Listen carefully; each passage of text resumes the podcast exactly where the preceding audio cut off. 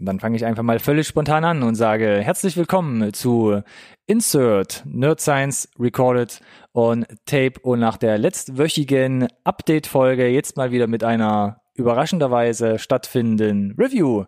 Wir stellen euch einen Film vor aus lang vergessener Zeit, 2007. Da kam, kam nämlich Sunshine in die Kinos und wir möchten unbedingt drüber reden. Um was geht's hier? Um eine locker flockige Frühlingskomödie oder fliegen wir vielleicht wieder durchs All? Lasst euch überraschen, es wird spannend, ich würde es nicht verpassen. Bis gleich.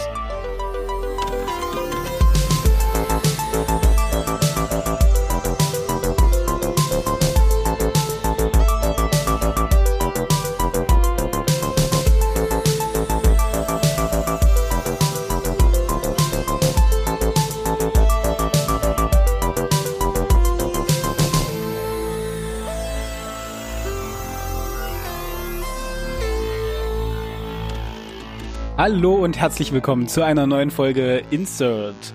Nerd Science Recorded on Tape, dem einzigen Podcast über Filme, den ihr wirklich braucht. Ja, Ronny hat es äh, im Intro schon angekündigt. Wir haben uns eine etwas ältere Perle vielleicht rausgesucht. Oder auch nicht. Oder auch nicht. Wir werden sehen. Wie aufregend. Auf, auf jeden Fall, äh, ja, hat sich zu meiner Linken mein Sonnenschein wieder eingefunden oh diese Woche. Mein Gott. Hallo Ronny. Wo ist denn das Schwein jetzt, wo du das Geld reinstecken musst? Das Phrasenschwein. Danke für die Anmoderation, lieber Alex, zu meiner Rechten. Immer gerne. Das äh, Phrasenschwein ist ähm, aufgrund von Mangelernährung schon vor langer, langer Zeit gestorben. Naja. Ja, ich begrüße alle Zuhörer und Zuschauer da draußen. Äh, würde jetzt gar nicht ewig mich mit den Intros aufhalten wollen. Gibt keine News. Wir haben eine Review-Folge. Richtig. Von daher lass uns doch gerne einsteigen. Ich habe schon gesagt, äh, es ist was älter. Wir haben gesagt, ist uns egal, machen wir halt. Wenn wir drüber reden wollen, reden wir drüber. Richtig. Richtig? Richtig. Zwölf Jahre. Zwölf Jahre, ja, lang ist her, 2007, ne? Mein lieber Was haben wir da noch gemacht mit Schlaghosen und langen Haaren? das waren Zeiten. Ah. Haare. Haare. ähm, nein, aber tatsächlich war ich ein bisschen überrascht. Ich habe mir jetzt in, im Rahmen der Vorbereitung der Recherche nochmal mhm. geschaut Professionell. und habe tatsächlich danach erst nochmal geguckt, äh, von wann er tatsächlich ist, aus welchem Jahr. Mhm. Äh, weil da kommen wir wahrscheinlich nochmal drauf zurück, aber ich konnte es nicht so richtig sagen, während ich geguckt habe. Ich hätte ihn so auf 2009 geschätzt. Du hättest mir, also ja. Also nicht so weit daneben. Aber du hättest es mir auch, also hättest mir viel erzählen können. Also so ich. Noch ich, älter, jünger? Ja, beides. Hm. Im Zweifel. Ich sag Aber ja, wilde Jahre. Ich, ich wollte gerade sagen, lass uns nicht hier irgendwie so hin und her springen. Wir haben ja mittlerweile, es ist jetzt, äh, ich guck gerade noch mal die zwölfte Review. Mhm. Ja? Das dreckige, Das dreckige Dutzend. Dutzend. Ja, schön, schön, schön. Ja, ein Dutzend äh, Reviews und ähm, mittlerweile hat sich ja so ein bisschen eine Struktur etabliert. Ja, Und die beginnt mit der Zusammenfassung der Handlung. genau. Wir fangen wie immer an mit einer Synopsis Richtig. zum 2007 erschienenen Film Sunshine, um den Titel nochmal schnell rauszukramen. Und ich habe mir hier eine Synopsis rausgesucht und zwar von Fox.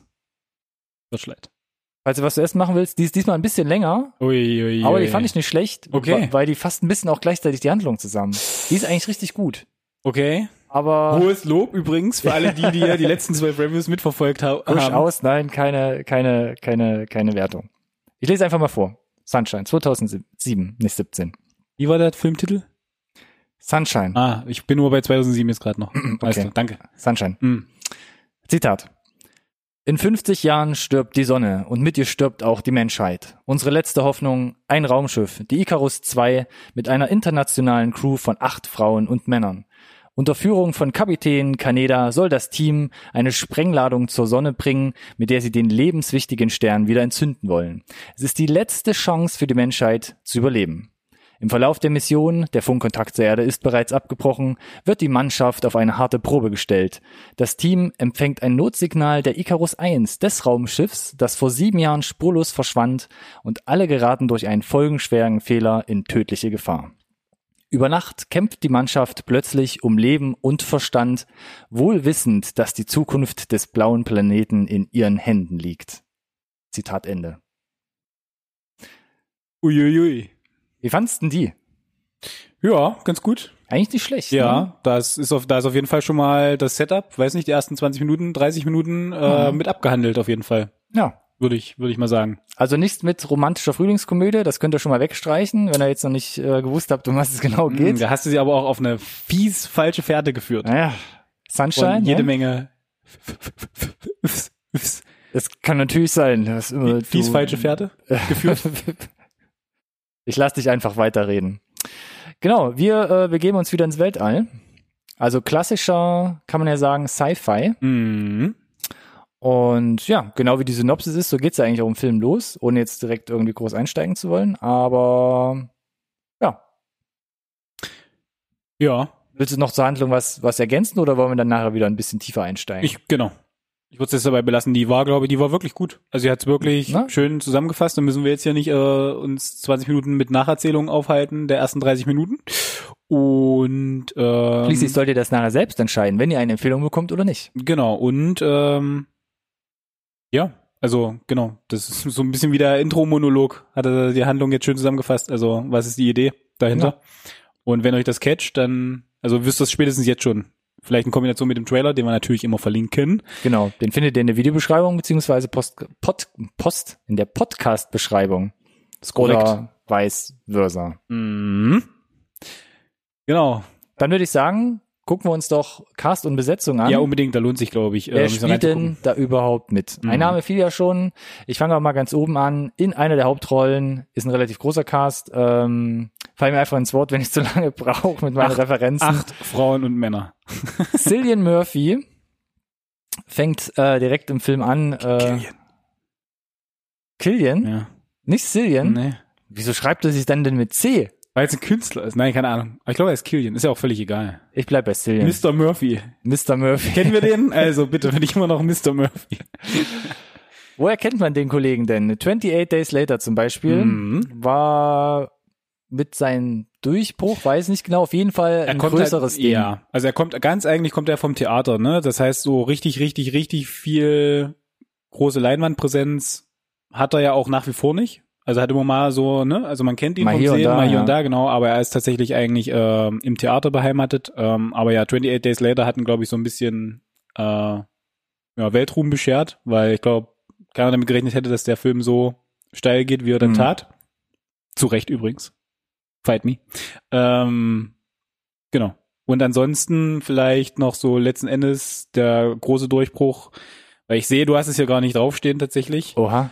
Äh, Scarecrow, glaube ich. Damit ist er, glaube ich, so ein bisschen als der, der verrückte Nebenhandlungsschurke bei Batman Begins steil gegangen, ne? Habe ich äh, mein ganzes Vertrauen auf dich beruhen lassen, wurde nicht enttäuscht. Genau, du meinst die Batman-Trilogie von Christopher die, Nolan. Die Trilogie. Genau, dann zum Beispiel auch bei Nolan äh, Inception, wo er Mhm. mit auf der Liste stand, wo er im Cast war. Dann hat er jetzt die letzten Jahre äh, die Serie Peaky Blinders Ja. mit begleitet. Und er wird jetzt nächstes Jahr in der Fortsetzung von der Quiet Place zu sehen sein, die wir ja hier Augen immer, auf, der, die, die Newshörer und Zuschauer. immer wieder gerne hier in die Sendung einstreuen, vor allem im Update-Bereich. Ja. Wenn ihr auf dem neuesten Stand sein wollt, guckt euch mal die Update-Folgen von uns an. Und The Quiet Place. Zweite Review. Genau. Besonderen. Platz in meinem Herz.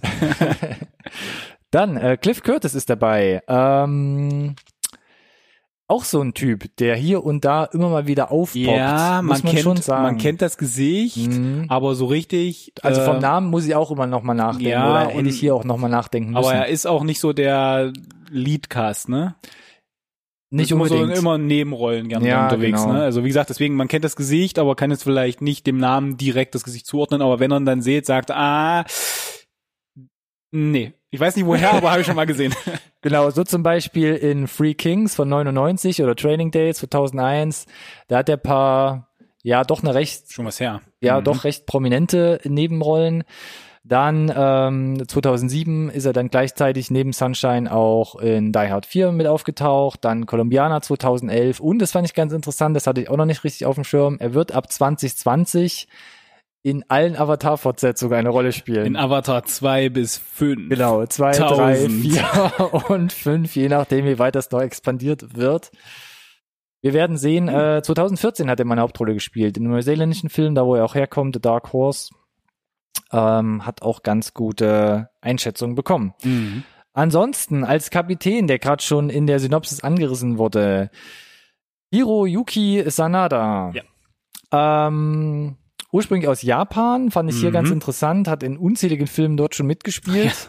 War dann, äh, bevor so ein bisschen, glaube ich, auch ins westliche, in den westlichen Kinobereich eingestiegen ist, zum Beispiel in Ring zu sehen. Ja. Also dem Urgrusel. Dem Original Ring, dem japanischen Ring. dem japanischen Ja. Ring, der in den USA diverse Fortsetzungen beschert bekommen hat. Und Remakes. und Remakes, ja. Ja. Remakes und Fortsetzungen. mhm.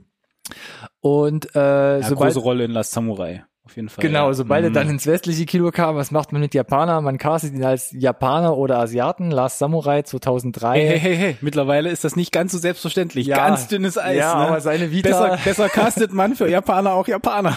Seine, seine Vita ist schon ganz witzig. Dann auch 47 Ronin äh, 2013. Mhm. Ähm, war auch schon mal im All in Live 2017.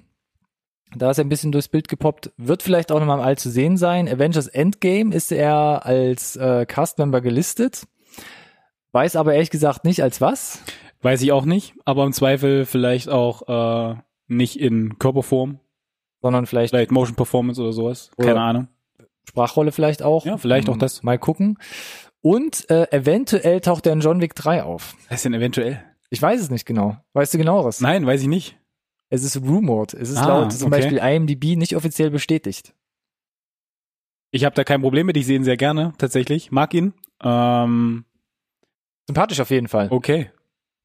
Lassen wir uns Er überraschen. spielt zwar gerne mal so ein paar harte Männer, äh, ich will jetzt nicht sagen Arschlochrollen, aber ähm, so unnahbare Rollen gerne. Mhm. So typisch ja, wie man sich so den klassischen starken Japanermann oder Samurai vorstellt. Ähm, aber ich sehe ihn trotzdem gerne.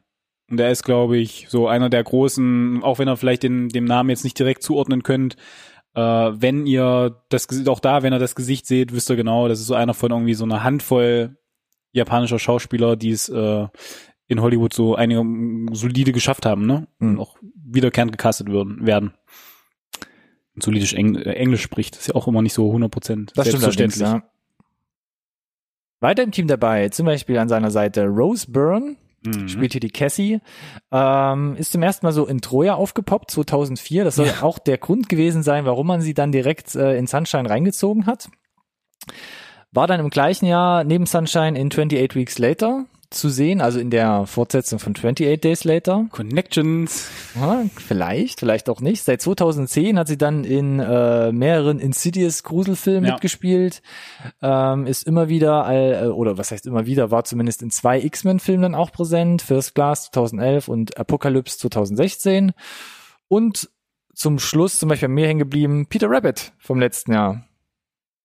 Bei dem gerade eine Fortsetzung in Arbeit ist. Ist das so? Mhm, das ist so Mhm. ich freue mich ja ein bisschen. da bin ich auch gespannt, äh, was sie da draus machen werden. Sonst noch dabei, Chris Evans. Hm, Sagt mir nichts. sagt wieder nichts, spielt hier den Mace. Ganz große Schauspielkunst, erfolgreich eingestiegen ins Filmbusiness mit Not Another Teen Movie Hey, 2001. no judging.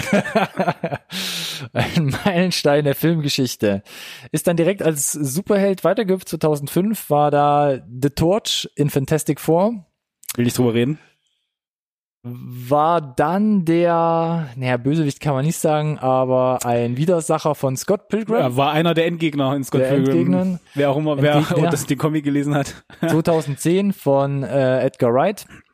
Ja, auch schon mehrmals angerissen und ist dann 2011 zum Captain America geworden und spielt seitdem in diversen Captain America Fortsetzungen wie auch Avengers und Marvel Filmen Ja. immer wieder seine pragmatische Superheldenrolle. Wer kennt Perfektes ihn Cast, nicht? was willst du machen?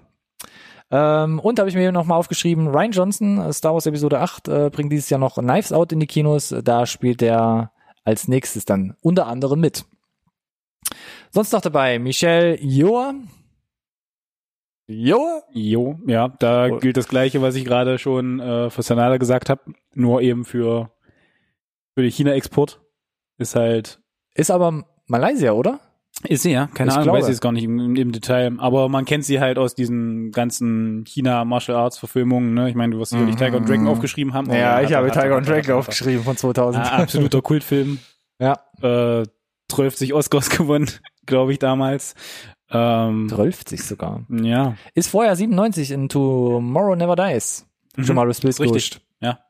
Habe ich sie ehrlich gesagt gar nicht mehr auf dem Schirm, aber Doch, es ja, ist ja, halt ja, noch ja. mal zehn Jahre älter als das, über was wir heute reden. Ja, und natürlich äh, die strenge Mutti bei Crazy Rich Asian, Asians, ja. Da war sie dabei und Mhm. Star Trek Discovery gehört Ah, zum ja, Cast richtig. seit 2017. Beide Staffel aktuell, ja, ja, ja.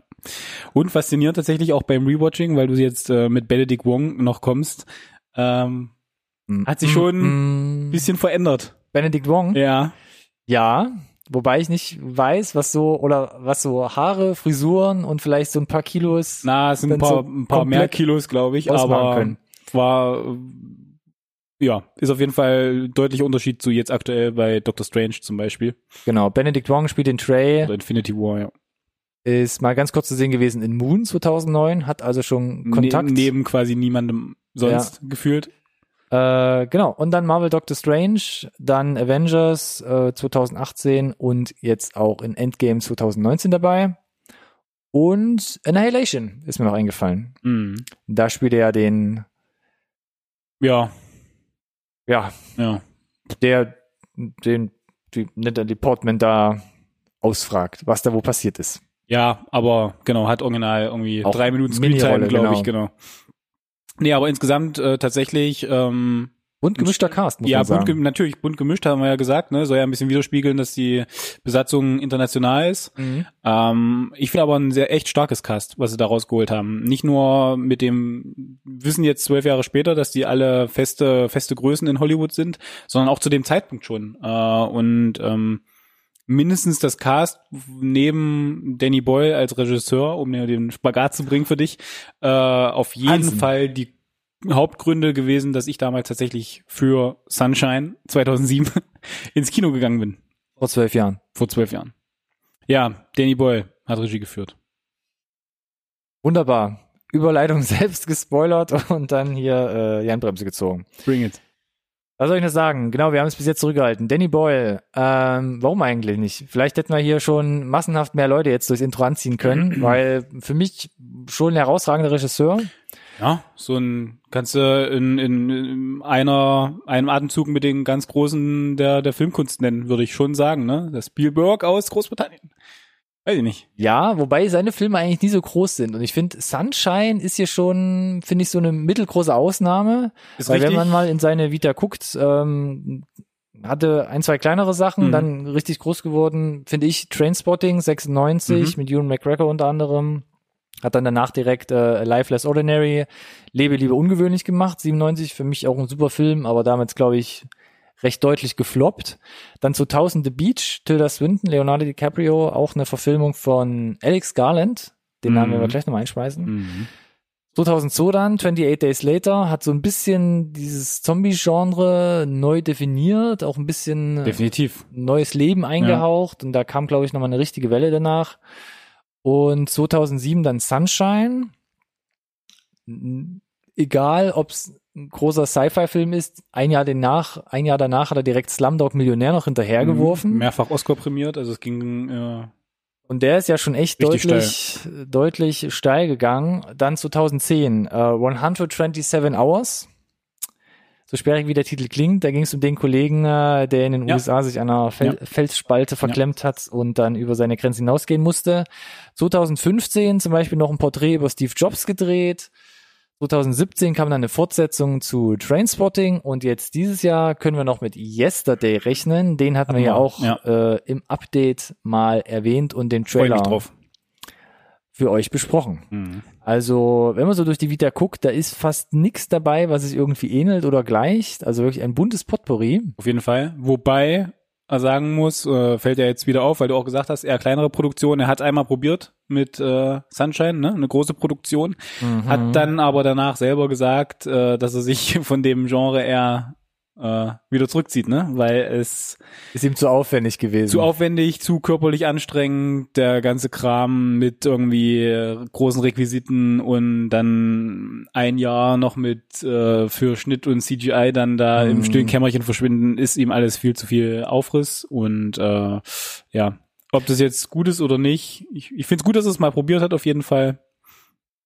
Ja, Das merkt man ja auch bei den anderen Filmen so ein bisschen. Ja. Äh, und teilweise kommt es in Sunshine noch so durch. Es ist sonst immer sehr, ich möchte nicht sagen einfach produziert, aber es hat ein bisschen den nüchterneren, nüchterneren Look und äh, ist nicht ganz so aufgebauscht. Und dadurch, um es noch kurz zu erwähnen, er sollte ja eigentlich 2020 jetzt den neuen James Bond drehen, was ja, glaube ich, auch nochmal ein echt großes Ding gewesen wäre. Kannst du mal von ausgehen. Und wie so oft hat man auch hier gesagt, kreative Differenzen, das, was er da am Skript mitgearbeitet hat, hat dem Studio nicht gefallen. Also hat er gesagt, dann müssen wir halt aussteigen, weil er wird seinen Schreiberling und seine Idee gern so umsetzen. Hat nicht geklappt und dann hat er jetzt, weiß ich nicht, war es vorher gleichzeitig oder stattdessen eben Yesterday gedreht, Ja. der jetzt noch in die Kinos kommt, Mhm. 2019. Faszinierend. Das Drehbuch, gerade angerissen, Alex Garland, äh, oft an seiner Seite, hat ähm, ja mit Roman angefangen. The Beach wurde auch von Danny Boyle verfilmt. Alex Garland dann 2014 mit Ex Machina selbst in den Regieposten eingetreten Mhm. und 2018 mit Annihilation fortgesetzt. Also Mit nicht fortgesetzt, aber dann den, sein Zweitlingswerk nachgereicht. Und 2019 jetzt kommt noch eine Serie von ihm namens Death, Deaths, wo es um so ein IT-Crowd geht, sage ich mal, aber mit, glaube ich, ähm, spannenderen Zügen.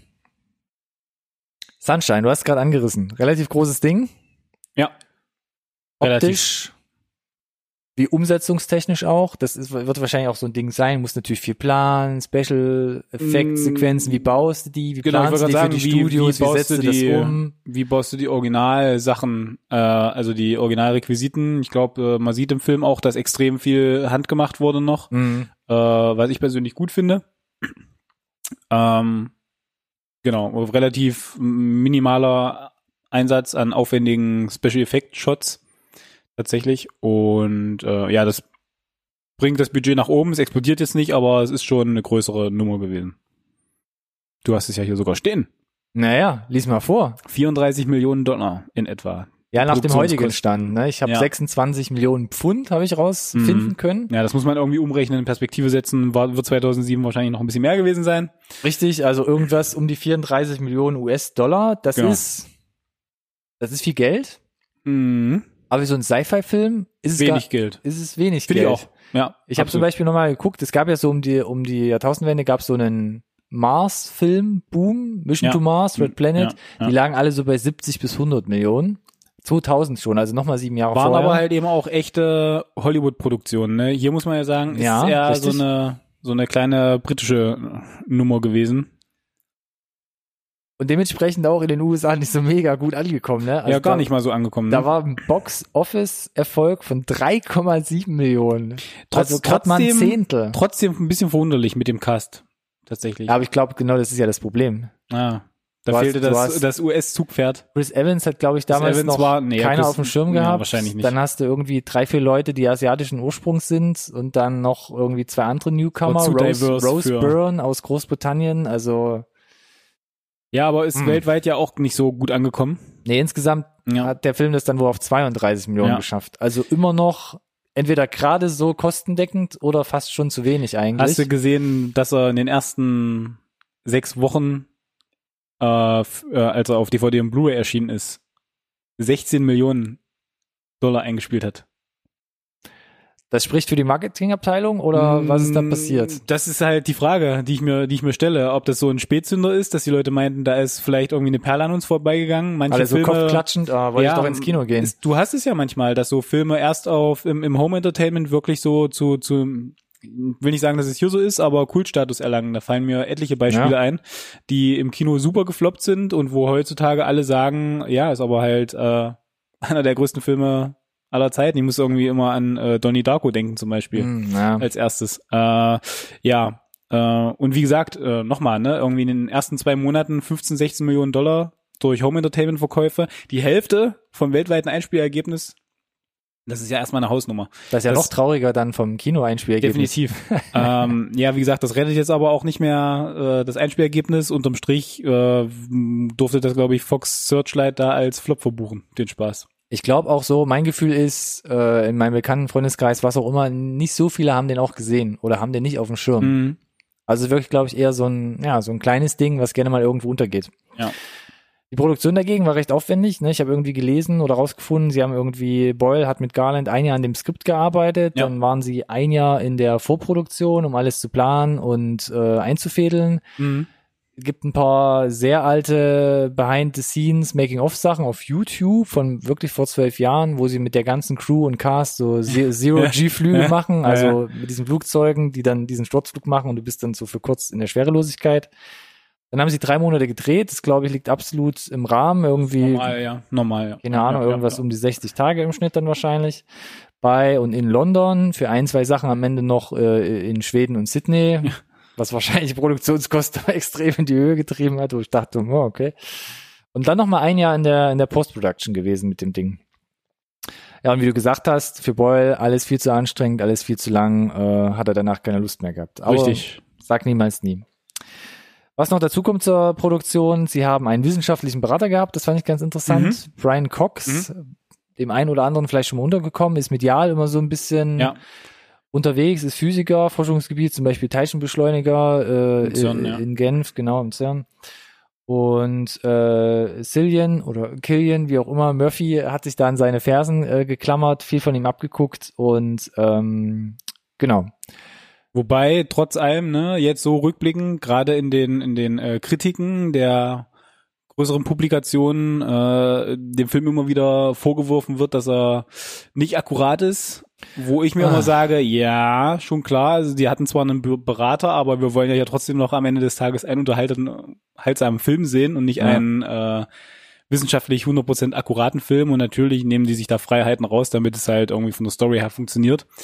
Äh, deswegen finde ich gerade bei so Sci-Fi-Sachen in der Nahzukunft ist immer ein bisschen schwierig, Hm. wenn dir dann jemand sagt, na, aber wo ist denn jetzt hier zum Beispiel auf der Raumstation, wo kommt denn da die künstliche Gravitation her, wo ich mir sage,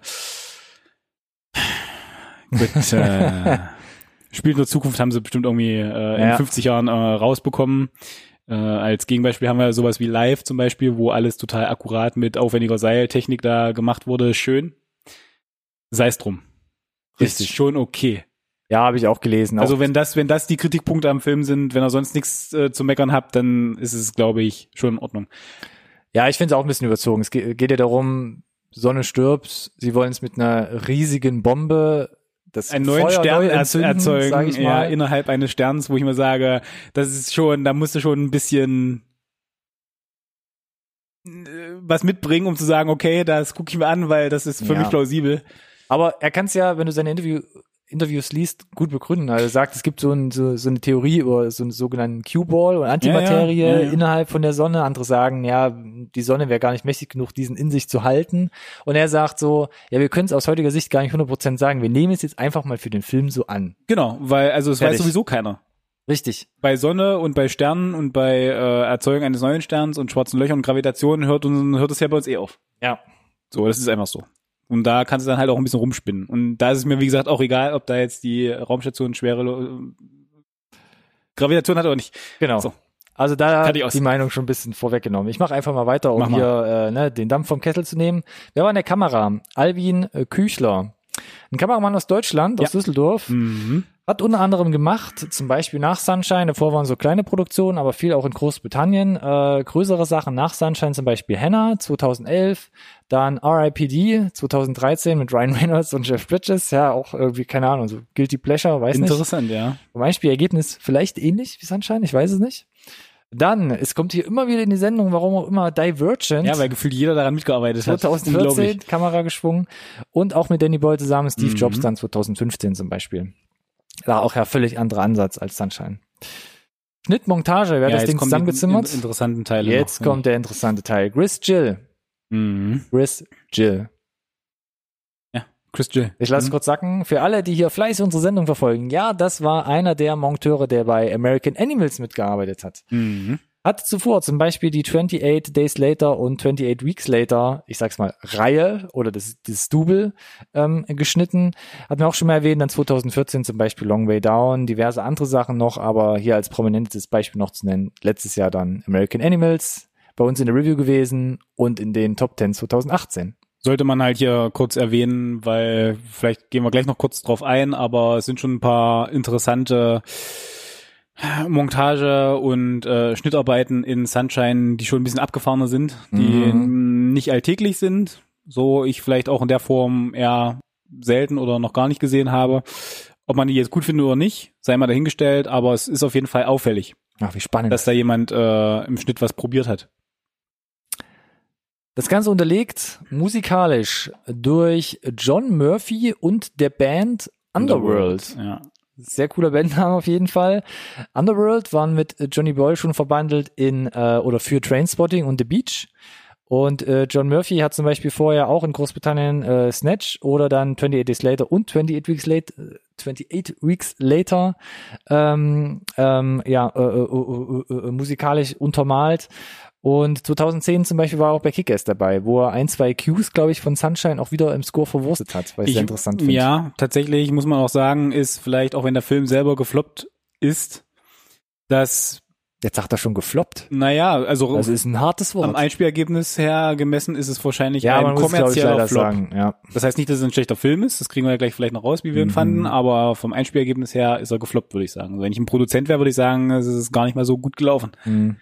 Ähm, aber der Soundtrack, vor allem dieser eine Track, ne, das Adagio in D minor, In die meiner, ja. das, ähm, Der auch, dieser der Titel auch- hat auch einen anderes, anderen Titel, aber da- das würde mir jetzt schon zu sehr in die Spoiler-Richtung fast schon gehen. ja, nee, ich würde es dabei belassen. Ja? Äh, hat es, glaube Adagio.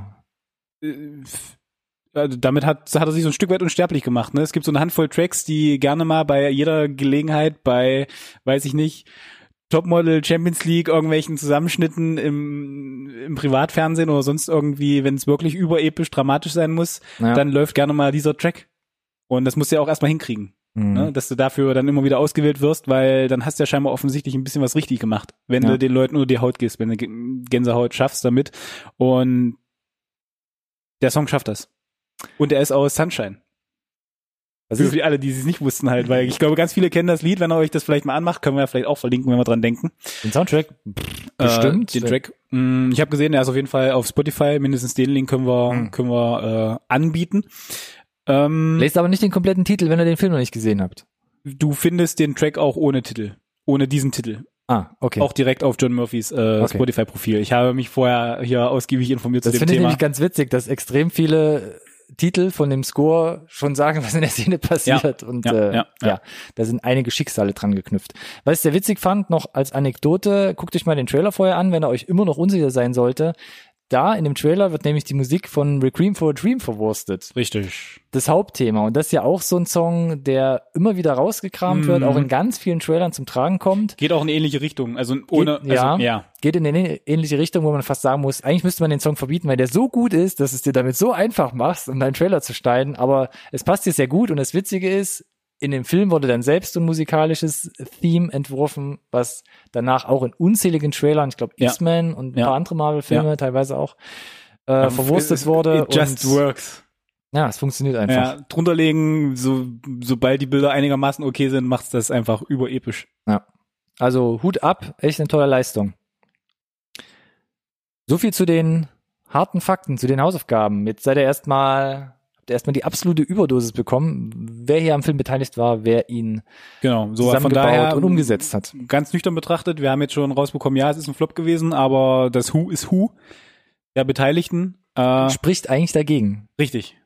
So, äh, jetzt ist nur die Frage, ja, kommerziell gefloppt, aber ist es denn trotzdem ein guter Film geworden? Ne? Ich meine, es gibt immer wieder gute Filme, die floppen. Es gibt beschissene Filme, die mega abgehen. Umgekehrt, alles davon, nichts davon. So, von daher, du hast dir bist in dich gegangen und mit äh, Thesen, Ich die einen Titel haben und du wirst jetzt mit viel Temperament vortragen. wie immer, helfe ich gerne, um einen roten Faden hier in die Folge zu kriegen. Und zwar mit zwei Hypothesen diesmal. Da habe ich es mir gar nicht so schwer gemacht. Okay. These Nummer eins. Sunshine ist Danny Boyles visuell beeindruckendste Arbeit. Danny Boyles beeindruckendste Arbeit. Ja, okay. Mhm. These zwei. Sunshine ist das geistige Kind von 2001 und Alien. Oh. Und ein würdiger Nachfolger derer. Interessant, interessant. Finde ich gut. Gefallen mir beide.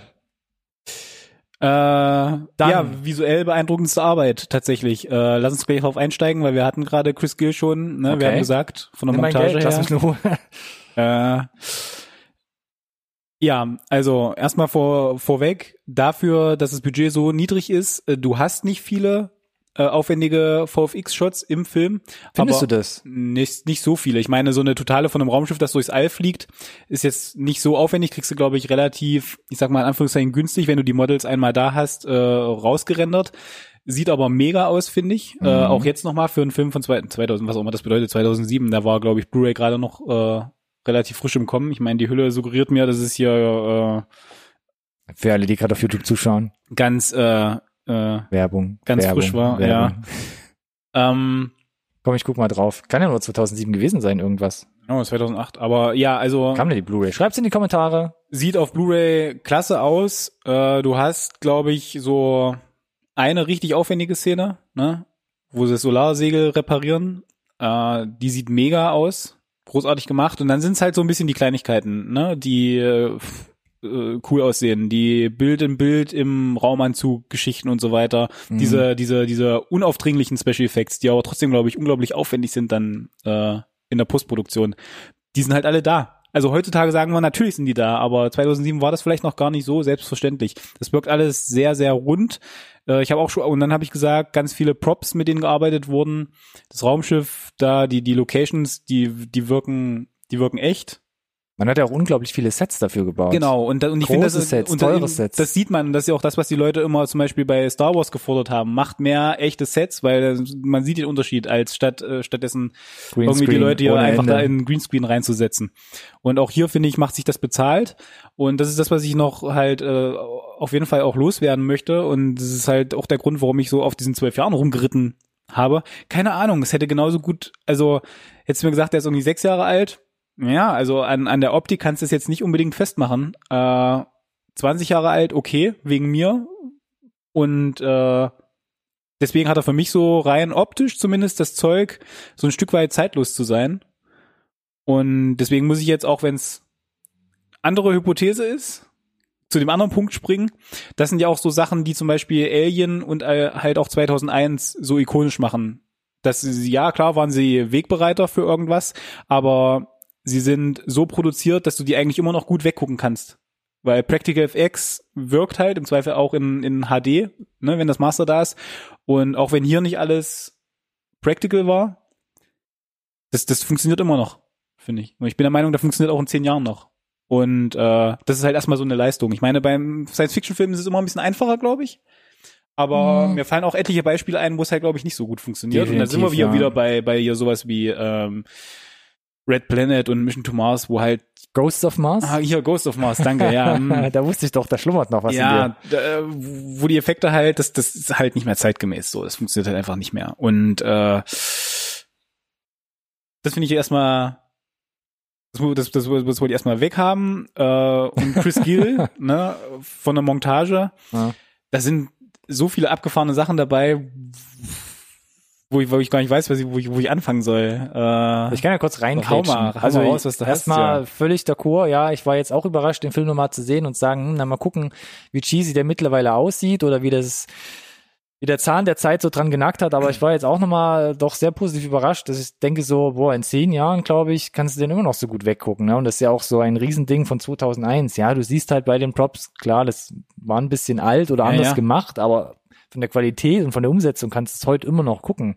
Also es Und war zu gerade. Alien 1 ist da ein Paradebeispiel, den kannst du so gut weggucken, wo du kaum Sachen hast, wo du wirklich ihm das Alter ansiehst, Mhm. weil halt alles mit Modellen und so weiter äh, großartig. Äh, ja, Und ich finde, bei Sunshine fängt schon am Anfang an, es kommt das Fox-Logo und da kommt schon der erste Kniff, es wird irgendwie rückwärts abgespielt, Ja. damit man halt die Blende auf die Sonne machen kann. Ja. Und ähm, da wurde ich, glaube ich, damals schon im Kino gecatcht, denn dann gibt's eine Blende auf die Sonne, der, der Sprecher äh, setzt ein und dann merkst du irgendwann, na, im Moment ist es ja gar nicht die Sonne, sondern Genau, es ist ist quasi nur die, die, die Spiegelung Reflexion der Sonne. vom was das In was den Sonnensegeln, was von den Sonnensegeln der der Icarus 2, die hier durchs All schwebt, das ist schon total cool und da merkt man schon, da hat man sich ein bisschen Gedanken gemacht, um das spektakulär zu inszenieren. Und ganz am Anfang oder relativ am Anfang gibt's auch so eine Szene, wo die ganze Crew zum Beispiel zusammen äh, Abend isst Ja, und, und dies- quatscht. Genau, das, Und das ist doch es hat so 100% Alien-Vibes natürlich. Ja, ja, ja. Alien-Vibes, auch von Ja. den von, von von dem Misch an Charakteren, wie Genau. sie wie sie da sitzen, ist Die Dynamik ich zwischen den Figuren wird halt, äh, es wird halt in der ersten Szene bei Sunshine relativ schnell klar, wie die Dynamik zwischen den Figuren Mhm. ist. Musste, muss ich auch unmittelbar an, an Alien denken. ja super super krass. Und ähm, da, das fand ich nämlich ist mir schon eher aufgefallen, dass man ziemlich ziemlich oft so CGI-Effekte sieht und gerade in der ersten Hälfte des Filmes macht man ganz gern den Schnitt von einer Szene zur anderen, indem man mal draußen schnell übers, Genau, übers Raumschiff ja, fliegt oder das richtig. Raumschiff nochmal zeigt, Ja. beziehungsweise die Raumstation. Finde ich nicht schlimm. Nee, ist auch nicht schlimm. Äh, man muss halt dazu sagen, sie haben sich halt wirklich aktiv entschieden, wir haben ja die Story so ein bisschen zusammengefasst, äh, nicht die Erde zu zeigen. Genau. Über den ganzen Film eigentlich. Äh, also wie die Situation auf der Erde ist, die sie zurückgelassen haben. Mhm. So, das heißt, du hast sehr begrenzt Platz und das ist, glaube ich, auch ganz gezielt gewollt, ne? Dass du so ein bisschen vielleicht nicht klaustrophobisch, äh, aber du bist mit den Figuren eingesperrt auf dem Raumschiff und das Einzige, was er uns halt stattdessen halt noch anbieten kann, ist zumindest so eine totale auf äh, das Raumschiff als Handlung. So. Genau. Äh, Du also steigst er- ja auch direkt da ein. Das ist ja das Coole. Du erzählst Genau. nicht, wie ist man da hingekommen und was waren die Herausforderungen, sondern du bist direkt da und du bist letzten Endes eigentlich schon so kurz vor der Sonne, dass du in der sogenannten Todeszone bist, wo Mhm. auch der Funkkontakt langsam abbricht äh, zur Erde. Genau. Und das natürlich dann schon eine sehr äh, bedrückende Atmosphäre dann auch auf dem Ja. Schiff verursacht. Ja. Dann ähm, die Szenen außerhalb des Raumschiffes an sich. Also man sieht die Sonne, man hat dieses riesige Sonnensegel in diesem Raumschiff. Man hat einmal eine Einstellung, wo die ganze Crew beobachtet, wie äh, auf ihrer Reise zur Sonne Merkur auf ihrer, äh, Mhm. ähm, ähm, ich sag mal, Fahrbahn an ihnen vorbeifliegt. Und das sind schon, finde ich, extrem ruhige, aber dadurch auch sehr spektakuläre und richtig, richtig beeindruckende Bilder. Und äh, ich hatte auch gelesen, dass vor allem die Animation der Sonne schon gar nicht so sieht, me lapidar sieht war. mega aus immer noch. aber, und, aber das, was sie geleistet haben, sieht einfach ultra spektakulär aus. ja, also genau. okay, ja, ja, alles, einfach, ja. alles äh, d'accord. Ansonsten, weil wir gerade bei der Sonne sind, es gibt später dann noch so eine Szene, wo sie äh, die Bombe versuchen vom Raumschiff zu entkoppeln. Und da gibt's dann auch relativ kurz, aber so eine totale, wo dieser Entkopplungsvorgang stattfindet. Im Hintergrund Mhm. hat man die Sonne, dann fliegt da noch einer so durchs All. Das ist so eine so ein brachiales Bild, das könnte man fast als, könnte man eigentlich au- auf Leinwand verkaufen, sich an irgendwie äh, Das ist ja so ein bisschen der Punkt, den, hängen. den der Film ja versucht auch zu machen, glaube ich. gemacht. Das, das, das, ist, das ist halt was, ja, nicht nur was Hübsches hat, sondern was, was man sich angucken möchte, was Mhm. einen, was einen fasziniert, was einen in seinen Band zieht. Und diese Faszination mit der Sonne, mit, äh, das kommt ja ganz gut auch raus, ne, weil es geht ja auch in die Psyche der, der Figuren rein. Wir haben da den, den Psychiater selber, glaube ich, oder Arzt, äh, der eine absolute Obsession mit der Sonne entwickelt hat.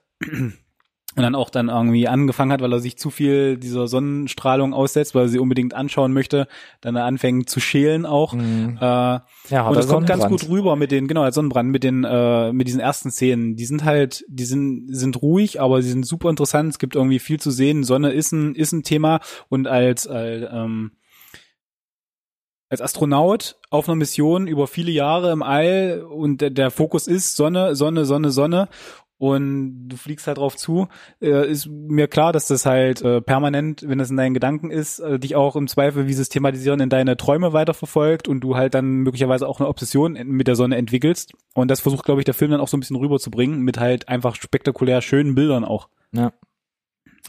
Was du, glaube ich, versucht hast schon ein bisschen anzureißen, äh, was ich auch damals im Kino super gut fand und jetzt zu zweit gesehen äh, mit meiner Freundin zusammen, wo sie meinte, was war denn das jetzt? Irgendwann stöpseln sie sich nämlich an die Icarus 1 an, die sie Mhm. da doch noch kurz vor der Sonne finden Ja. und wollen herausfinden, was da passiert ist, beziehungsweise Was ist bei denen schiefgegangen und können wir vielleicht äh, Können wir irgendwie uns da irgendwas davon recyceln, ne? Genau, recyceln, irgendwie äh, Vorräte, Wasser, Pflanzen oder vielleicht die zweite Bombe noch Ja, mitschleppen. was ist besser als eine Bombe, wo wir nicht wissen, ob es klappt? bei So mit zwei Bomben, wo wir nicht wissen, ob es klappt. Ja, hast du zwei Chancen immerhin. Ja, also, das ist schon. Macht auf jeden Fall Sinn. Und da steigen sie dann in die Icarus 1. Ähm, ist schon ein bisschen gruselig gemacht, dass das, Das ganze Schiff gemacht. verlassen scheint. Ja, und bis zu dem Zeitpunkt war aber auch die also die, die, die Kameraführung und so weiter extrem homogen, fand ich. Mhm. Und dann fängt dieser abgefuckte Kram an mit diesen One-Frame-Draw, ein, Einschnitten wie bei Fight Club gefühlt. Ist, hat ein bisschen auch was von hier. Man steigt in so ein dunkles Raumschiff. Ja. Man weiß nicht genau, alles ist verlassen. Und ähm, dann tricksen sie natürlich damit, dass sie mit ihren Taschenlampen immer so ein bisschen die Kamera funzeln. Ja. Und immer wenn das passiert, die, dieser Lichtreflex äh, über die Kamera geht, dann flashen so kurz, ja, so, so Flashframes durchs ja. Bild, so ein, zwei ja. Frames Sekunden, äh, Frames lang, Frames Sekunden. Und ähm, das war schon ziemlich cool. Und das hat mich im Kino damals schon mega ja. gecatcht, weil du siehst dann kurz äh, so Bilder von den Crewmitgliedern. Von den der verstorbenen alten, Crewmitgliedern der Icarus 1, ja. Verstorben? okay. Was? Und ähm, ja, weiß gar nicht, ob ich da jetzt so lange drüber äh, äh, sprechen muss. Man muss auf jeden Fall mal gesehen haben. Ist ein super Moment, ist super cool gemacht und gibt dem Ganzen echt noch so eine ja so eine so so einen zweiten Sinn, so eine Bedeutung, mhm. denn das Schiff ist voller Staub und mit der Kombination von den Leuten, die man da sieht, weiß man so, irgendwas ist ja gerade allgegenwärtig oder auch nicht. Aber auch die Szene mit dem Staub, der ist halt echt, ne, diese ganze ganzen, wie gesagt, die Props und äh, das Set, in dem sie sich da bewegen, das, äh, das da ist ein Set da, wo sie sich bewegen, das haben sie toll hergerichtet, äh, mhm. Sieht verlassen aus auf jeden Fall. Da gab es ja auch noch mal eine Alien-Anspielung, weil sie in dem verlassenen Schiff dann aufsplitten wollen und einer sagt, ja, komm, wir sind schneller, wenn wir uns aufsplitten und einer dann so sagt, ja, dann, wenn wir, wenn wir uns jetzt aufsplitten, dann wird einer nach dem anderen hier von dem Alien weggekascht. Genau, machen sich ein bisschen drüber lustig, ja. Machen ein bisschen drüber lustig, aber dann sagen sie, okay, rationell gedacht, äh, so ja. sind wir einfach schneller. Aber ganz witzige Anekdote dann im Film noch. Ja, und die ganze Zeit wird es halt von diesem krassen Soundtrack auch untermalt. Gerade diese Merkur-Szene oder ja. wie sich der, der, der Bordarzt da in der Sonne dann immer, äh, ja, wälzt und sonnt. Mhm. Immer mit diesem Synthi-Score von ja. Underworld, teilweise dann aufgepeppt mit äh, Orchester durch John Murphy. Das mhm. ist eine unglaublich coole Symbiose. Jedes ja, auch Mal, gepaart teilweise Mal. mit diesen krassen Makro-Shots von der Seite auf die, auf die Retina auf, deine, ja. auf die Augen, äh, die teilweise. sich da hinter der Sonnenbrille teilweise verstecken. Super abgefahrene Tiefe da in den, in den Bildern. Ja, oder auch nicht, teilweise oder, extrem ja. wenig Schärfentiefe, äh, ja. teilweise auch künstlich verzerrt, überbelichtet. Ja, ja, ja. Äh, ganz interessant an der Stelle auch, ich weiß nicht, ob das jetzt unbedingt gewollt war, aber äh, hier unser Physiker Mr. Murphy sagt ja selber, die Prognosen, ob das mit der Bombe jetzt wirklich funktioniert, hören auf, weil unsere ganzen Kalkulationen kriegen es halt nicht mehr gewuppt, wenn dann Gravitation zunimmt und wir uns halt dann da an, an die Grenzen unserer Wissenschaft äh, bewe äh, mhm. bewegen, wo Raumzeit halt äh, total rumspinnt. In dem, Im großen Finale gibt es so Freeze-Frames, Richtig, genau. Die so für mehrere Sekunden stehen, wo ich mir denke, uh, es ist teilweise auch fast schon unangenehm zu gucken, mhm. weil halt eben auch durch, also es ist Shaky Cam, es ist passiert viel von der Handlung, du hast krasse Musik, es geht ein bisschen um was und äh, dann sind dazwischen diese Freeze Frames, das ist super, so, fast schon überfordernd, wo ich mir denke, weil ist das jetzt die Tatsache, dass wir uns vielleicht wirklich der Sonne nähern und äh, es hat so eine künstlerische, psychedelische Ja, aber Art. ist es vielleicht einfach, dass wir nicht mehr wissen, wie genau Zeit sich dann tatsächlich verhält, wenn wir uns der Sonne nähern, so ein bisschen versucht zu visualisieren auch? Ja, du, du merkst ja auch, wie sie in diesem riesigen Raum sind, wo diese riesige Bombe ist, die die ja. Größe von Manhattan, Manhattan Island ja. haben soll, ja. wo sie dann äh, irgendwo runterfallen, aber auf der Hälfte dann doch wieder zum Stehen kommen, weil du einfach merkst, dass die Bombe so groß ist, dass sie schon quasi ihr, ihre eigene Anziehung die entwickelt. eigene Gravitation hat, ja, auf jeden Fall. Und dann ja, natürlich ja, Richtung Sonne durch die ganze Strahlung dann doch Raum und Zeit ja. irgendwie auseinandergezogen werden und das ja teilweise dann auch in dem Aspect Ratio, also in dem Bildseitenverhältnis dargestellt wird. Das wird ja. dann teilweise auch, sind Darsteller in diesen Freeze Frames kurz verzerrt. Ähm, ja, da lässt man, glaube ich, einiges nochmal krachen, was man so im, im Schnitt, in der Montage mhm. und in der ganzen Umsetzung halt so machen kann. Ganz viel tatsächlich, sieht aber auch aus, als hätten sie es direkt in Camera gemacht. Oh, ja, möglich. Viele, viele, möglich, viele, ja. viele, viele der Effekte. Ähm, was ganz cool ist, weil es gibt in dem wirklich so einen handwerklichen Look, nicht so einen digital bearbeiteten. Was mir auch noch aufgefallen ist, weil du gerade sagst, handgemacht oder, oder gut gemacht, ich fand auch, sehr gut, dass die Technik an sich, die, die ganze Zeit im Film siehst, dass die gar nicht so hervorgehoben wird, sondern dass du die ganze Zeit eigentlich irgendwie denkst, die künstliche, die, die künstliche Intelligenz, ja. die das, ja. die das Raumschiff fliegt, ja. äh, die Smartphones, die die Familie da irgendwie hat, teilweise mhm. die Übertragung oder was auch immer. Das wirkt aus heutiger Sicht auch auch fast zeitlos oder gut vorher, vorhergesehen. Ja, zum einen das, zum anderen sind viele Sachen für sie halt selbstverständlich. Also wie auch immer, es spielt ja in der Nahzukunft, ähm, es wird nicht groß thematisiert. Die hatten eine Anforderung, die haben dafür eine Lösung gefunden, das ist die, die wird jetzt nicht groß irgendwie thematisiert, die ist halt einfach da, Mhm. wird halt benutzt und äh, genau, das passt, äh, fügt sich da halt gut ein. Genau. Genau, ich meine, es halt wird auch nicht so hervorgehoben, so dass du halt sagst, du musst jetzt unbedingt mehr wissen, sondern es fügt sich halt super homogen irgendwie in die Story an. Es wirkt plausibel zum Großteil auch und kriegt für mich da auch so ein bisschen den Realismusschub noch mit rein. Das finde ich zum Beispiel auch in den Raumanzügen mal ganz cool gemacht. Da haben sie in den Raumanzügen so kleine Kameras drinne, dass du die Schauspieler halt in Ja. den Raumanzügen noch filmen kannst.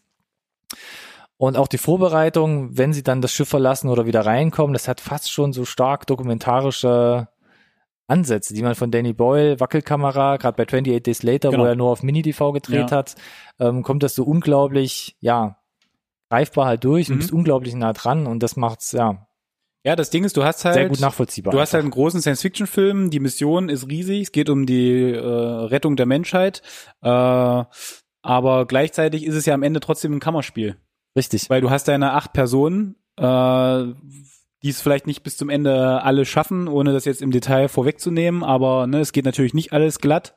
Mhm. Ein paar bleiben auf der Strecke, haha. Und ähm, es geht natürlich, äh, also klar werden sie vor, vor Probleme äh, gestellt, ne? sie werden mit Problemen konfrontiert und dann trennen sich natürlich die Spreu vom Weizen, wie so die einzelnen Figuren charakterlich, ähm, moralisch, äh, psychisch aufgestellt sind. Einige stärker als andere oder vermeintlich stärker oder nicht, weil am Ende geht es halt darum, was, was, was machst du denn, wenn irgendwie du ein Menschenleben da retten kannst während äh, der Mission gegen äh, die Mission rettet die Erde, wenn es gut läuft Mit halt sieben, acht, neun Milliarden. wer weiß, wie viel es in 50 Jahren sind. Ähm, so, und die Frage stellst du dir, stellt sich dann da jeder selber, ne? Chris Evans zum Beispiel spielt da so ein bisschen den harten Knochen, der halt sagt, Mission geht vor, macht sich damit jetzt nicht unbedingt beliebt, aber die rationalen, Ele das Ding ist bei sowas ist immer, ne, du sitzt selber da und denkst dir, rational macht das total Sinn, aber emotional, die Ebene ist halt eine ganz andere und wer sollte, wer soll es dir verbieten? Wir sind zu acht letzten Endes, ne? Ja. irgendwie. Und die, dieses Dilemma kommt eigentlich, finde ich, äh, den Film immer über nicht nur einmal auf, aber kommt auch super rüber, der Ja. Punkt. Aber jetzt ohne sich groß in den Vordergrund zu drängen, finde ich. Ja. Visuell beeindruckend haben wir jetzt, glaube ich, die erste These schon ein bisschen abgefrühstückt. Äh, das war gerade schon ein sehr guter Übergang auch in meine zweite These, wo ich gesagt habe, Sunshine ist so ein bisschen das geistige Kind von 2001 und Alien.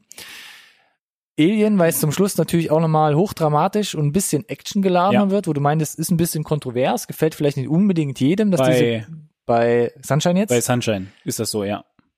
Dass es so ein bisschen noch äh, so einen leichten Turn gibt, beziehungsweise noch so eine extra Komponente zum Schluss dazukommt. Ja, es gibt so einen Twist, der, der bringt es dann halt so ein bisschen von diesem globalen oder von diesem Kammerspiel mit ihren eigenen Problemen, kommt, gibt's, gibt's halt was Externes noch, äh, das ist so ein bisschen zu so einem, naja, ich will es nicht, nicht Slasher nennen, verfällt, ähm, wo, wo, wo halt die Frage, wo die Frage ist, ah, braucht es der Film? Was ist irgendwie so ein bisschen die Message, wobei ich es ganz gut nachvollziehen kann. Mhm. Ähm, aber ich kann verstehen, dass es so ein bisschen dann in, in ein bisschen in eine andere Richtung, Richtung abdriftet Ja. wo du vielleicht den einen oder anderen Zuschauer halt ein bisschen verlierst. Kann ich, kann ich verstehen, prinzipiell. Ich finde aber tatsächlich den Twist eigentlich ganz geil. Äh, und äh, weil es nämlich genau in dieses ganzen Themen, diese persönlichen Schicksale halt so ein bisschen mit reinspielt halt, was es halt aus den Leuten macht. Was ich eigentlich sagen wollte, Sorry. kein 2001. Problem. 2001. Hat Boyle selbst gesagt, 2001 und Alien äh, war auch so ein bisschen seine, seine Vorbilder, wo man natürlich sagt, das waren, sind so die größten Sci-Fi-Filme der, Ja. der Filmgeschichte an sich eigentlich, wenn es Ja. ums All geht. 100 Prozent. Ähm, bei 2001 muss man aber sagen, das hat ja schon einen stark philosophischen Ansatz, vor allem dem Ende hinging. Und wenn man sich so Filme anguckt wie äh, ja, Mission to Mars, Red Planet äh, oder auch jetzt in letzter Zeit Gravity oder The Martian, das sind Filme, die haben das eher nicht so, würde ich sagen. Nicht unbedingt. Was ich Mhm. da eher sehen würde, Mhm. wären vielleicht so Filme wie, auch schon öfter angesprochen, Event Horizon oder Moon oder Interstellar von 2014. Das sind Mhm. eher so Filme, die noch so mit einer großen Portion Subtext kommen. Und das finde ich hier halt auch ganz gut. Du hast gerade eben schon gesagt, da werden halt so Fragen an die Moral und Ethik gestellt. Also was machst du, Ja. wenn deine Crew auseinanderbricht oder zum Beispiel sagt, wir haben ein Problem, der Sauerstoff reicht nur noch für drei, wir sind aber fünf. Da müssen zwei weg. Ja. Und das sind halt so Fragen, wo du denkst, da kann man als Mensch schon dran zerbrechen, denn du hast ja deine Erziehung aus Ja. deiner Kultur heraus, aus deinem Leben heraus und hast ja deine ethischen Vorstellungen.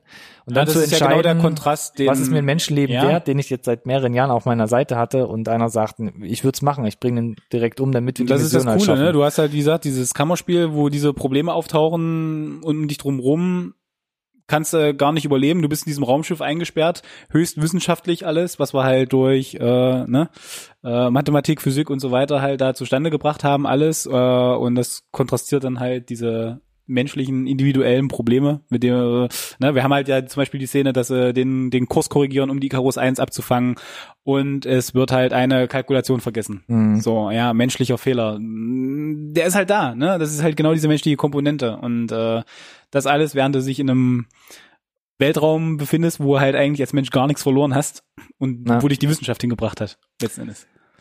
Und es schwingt die ganze Zeit hiermit, wie auch im Film, diese auch leicht philosoph der leicht philosophische Ansatz noch. Also was macht das mit dir, wenn du jahrelang die Sonne als Ziel vor dir hast und ähm, Ja. dann auch realisierst, ein bisschen so diese gottgleiche Funktion dann erkennst der Sonne oder die Sonne als Lebensspender und dann, wie ein, zwei Charaktere im Film auch, dann so ein bisschen diese anbetungswürdige Anziehungskraft entwickelst. Ja. Na, du hast ja so ein bisschen eigentlich dann die Rolle von, wer war das? Wer hat den Menschen das Feuer gebracht? Prometheus? Mhm. Und wurde für die, von den Göttern bestraft dafür. Zum Beispiel. Also so, ne, es hat halt, du, du bist halt da in einer gottgleichen Situation letzten Endes, Ja. ne? Du, wenn du da am Drücker bist. Und das, das wird jetzt nicht so extrem tief hinterfragt, aber es ist halt ein Auslöser, was so ein bisschen das Chaos anrichtet mit im Film. Ja. Wenn du halt so eine Art Sonnenkult entwickelst oder halt ne, ähnlich wie in anderen Kulturen das schon war, Ägypten oder bis heute ja auch, ja, hier Mitsommer zum Beispiel, da wird es ja auch verwandt gefeiert. Ähm, was macht das eigentlich mit einem und ähm, ja, was, was, was führt letzten Endes dazu, dass du deine Handlungen oder dein Handeln danach ausrichtest. Und ganz interessant war ja auch noch, dass äh, Cillian Murphy oder Killian Murphy gesagt hat, äh, nach den Dreharbeiten ist er ein bisschen vom Agnostiker zum Atheisten geworden. Schön, auch schön. Schön. Also Ja. das andere Extrem, Ja. wie es teilweise im Film stattfindet. Ich finde es auch ganz schön, also du hast ja diese ganzen Themen werden aufgebracht, ohne sich jetzt aber wirklich in den Vordergrund zu drängen. Du hast immer noch die Handlung, die das vorantreibt. Genau. Es wird aber genug erwähnt, dass du dir tatsächlich vielleicht mal selber da ein bisschen äh, Gedanken drüber machst. Aber wie gesagt, ohne dass es jetzt aufdringlich wirkt. Du hast eine Handlung, die nicht typisch auf äh, wir sind schuld, wir haben den Planeten zugrunde gewirtschaftet. Das äh, ist Ja. jetzt aktuell ein großes Thema, kommt in dem Film jetzt gar nicht raus, weil wir, wie gesagt, gar nicht wissen, wie die Situation jetzt im Detail auf der Erde ist. Nein, in dem Szenario ist es halt ein äh, von extern gegebenes Problem, nämlich dass die Sonne sagt, ma, reicht jetzt langsam. Mhm. Äh, wirkt immer noch äh, angenehm anders und frisch. Ne? Ja. Von daher ist dieses Rahmensetting, in dem sich das, äh, in dem sich diese ganze Handlung jetzt dreht, finde ich sehr eigen. Und äh, ja, ich glaube, es kam jetzt, glaube ich, ganz gut raus, dass wir ihn, glaube ich, beide ziemlich gut fanden. ja, ich wollte gerade fragen, es klang jetzt schon nach ja, einem Fazit definitiv, von dir. definitiv äh, ist es ein Fazit, äh, um auf deine Thesen zurückzukommen. Äh, ich würde die beide so weit unterschreiben. Ich hatte erwähnt, dass ich ihn zeitlos finde und da reiht er sich Mhm. halt in nur eine Handvoll Filme ein, die das halt hinbekommen. Er ist nicht, er ist tief wissenschaftlich und gleichzeitig äh, tief persönlich, moralisch, menschlich, äh, was halt gar nicht alle anderen Science-Fiction-Filme, die wir jetzt aufgezählt haben, zum Teil versuchen, was auch okay ist. Ja. Jetzt die Frage, kriegt das hin? Ich finde, ich finde ja. Äh, ich finde, das Skript äh, stellt sie vor spannende Probleme. Äh, es fügt sich halt so. Also die Bausteine passen halt für mich ganz gut zueinander. Ähm, ja, also von daher. Was mich immer wieder zum Loben bringt, jetzt auch bei dem Film, ist, dass für mich Sunshine so ein Sci-Fi-Abenteuer ist, was es halt schafft, nie die Balance aus Action, Spannung, Glaubwürdigkeit und Unterhaltung zu verlieren. Also es wirkt für mich halt unglaublich rund. Auch wenn du sagst, da die Story, da die Musik oder da vom Cast passt vielleicht ein Detail nicht, Mhm. dann ist es für mich oft egal in einem Film oder an einem Film, weil alles zusammen einfach so Ja. rund ist und Mhm. super verzahnt ist. Und vor allem der gelungene Soundtrack sowie ja, der überzeugende Cast äh, ebnen den Weg für mich für Sunshine, dass es das Prädikat Kultstatus oder Kultstatus erlangen kann, darf, Ja, möchte, wie auch Finde ich auch. Also ich habe jetzt tatsächlich, ich hatte ihn jetzt auch etliche Jahre nicht gesehen. Ich glaube, ich war einmal im Kino und habe einmal dann hier die Blu-ray eingelegt, als ich sie damals gekauft habe. Ähnlich bei mir, ja. Und äh, habe mich gefreut, dass ich ihn jetzt nochmal gesehen habe. Mhm. Hatte gar nicht in Erinnerung, wie gut er mir tatsächlich eigentlich wirklich gefallen hat. Und äh, ich war tatsächlich, wir hatten es jetzt, wie gesagt, mehrmals thematisiert, überrascht, wie gut man ihn tatsächlich weggucken kann. Genau, also von daher würde ich sagen, von uns eine Empfehlung auf jeden Fall. Zwölf Jahre alter Film. Stehen die Chancen relativ hoch, dass ihr ihn vielleicht doch schon mal gesehen habt, ob jetzt im Kino, auf Blu-ray oder vielleicht sogar im Fernsehen mittlerweile. Ähm, ihr dürft uns gerne gerne mitteilen. Ich habe auch geguckt, bei Netflix habe ich nicht gesehen. Ich glaube, bei Prime gibt's den für ein paar Euro. Ja, auf Netflix ist er nicht, habe ich auch geprüft. Schade, schade. Mm, genau, von daher habt ihr ihn schon gesehen, dann würde uns brennend interessieren, wie ihr ihn fandet. Wenn nicht, Unbedingt. Äh, holt es gerne, holt es gerne nach. Wir verlinken gerne die Blu-ray in der Video- bzw. Podcast-Beschreibung. Mhm. Dann könnt ihr direkt da draufklicken auf den Online-Shop unseres Vertrauens und euch die Disc nach Hause Genau. ordern. Und sobald ihr euch dann zu einer Meinung gema äh, gemacht habt, dürft ihr die uns mitteilen. Wo überall, Ronny? Naja, wenn ihr gerade bei YouTube dabei seid, dann schreibt uns doch gerne einfach in die Kommentare, nachdem ihr die Glocke gedrückt und uns somit abonniert habt. Ich wollte gerade sagen, genau, das ist äh, zwingend nötig, damit ihr einen Kommentar abgeben könnt. Vorher. Oder Das ist gelogen. auf allen möglichen sozialen Plattformen. Richtig. Zum Beispiel Twitter, Instagram oder auch noch Facebook. NSRT Podcast, at NSRT Podcast oder Hashtag NSRT Podcast. Da Genau in der Reihenfolge. Da. Ja, genau. Ansonsten habe ich mir gedacht, heute wieder prominent Werbung machen für den Store. Äh, auch da findet ihr den Link in der Videobeschreibung. Äh, ne, für alle, die zugucken können, zumindest äh, zur Ansicht. Ich möchte es nicht unerwähnt lassen. Naja, wenn jetzt nur der Ton dabei war, dann gerne jetzt nochmal schnell zum Video wechseln. Genau. Alex bläst sich nochmal eben schnell auf. Na, es sieht gut aus, so wie es ist. Ähm, ja. Ansonsten würde ich sagen, Ja, also Daumen hoch. Daumen hoch von uns beiden. Punkteskala, Notesystem, ist uns wurscht. Nein, machen wir nicht. Einfach gucken. Ja, also für uns eine Cook-Empfehlung, was auch immer das bedeutet. Ne? Und Guckempfehlung. ähm, ja, du hast wieder ähm, schöne Thesen rausgehauen. Wir waren uns schon wieder einig. Ein bisschen, ein bisschen unangenehm Ekelhaft. langsam. Ja, finde ich auch nicht gut. Äh, tatsächlich haben wir vorher nicht drüber gesprochen, obwohl es so ein, so, ein, so ein alter Film ist. Ich wusste jetzt nicht, äh, wie du dazu stehst. Ähm, ja, von daher bleibt mir nur, mich wieder zu bedanken bei dir. Gerne. Hat wie immer großen Spaß gemacht. Unglaublich. Ähm, Ich teile deine Gefühle. Herrlich. Wir werden uns äh, für die Review in zwei Wochen wieder was Hübsches überlegen, aber vorher haben wir in einer Woche ein neues Update für euch. Äh, wir werden Mhm. gucken, was hat sich getan in der Welt. Einiges. Ja, uh, was für ein Tease, was für ein unspezifischer Tease. Ja, du musst die Leute locken. Du musst Ja. die Leute locken. Du musst die Leute locken, da gebe ich dir recht. Ja, ihr habt durchgezogen, habt durchgehalten. Ich bedanke mich natürlich auch bei allen äh, Zuschauern und Zuhörern da draußen.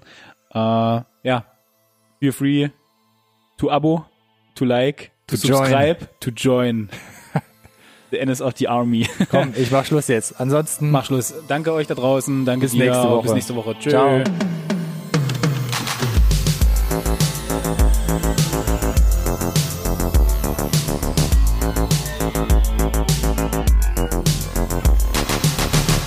This conversation can serve no purpose anymore. Goodbye.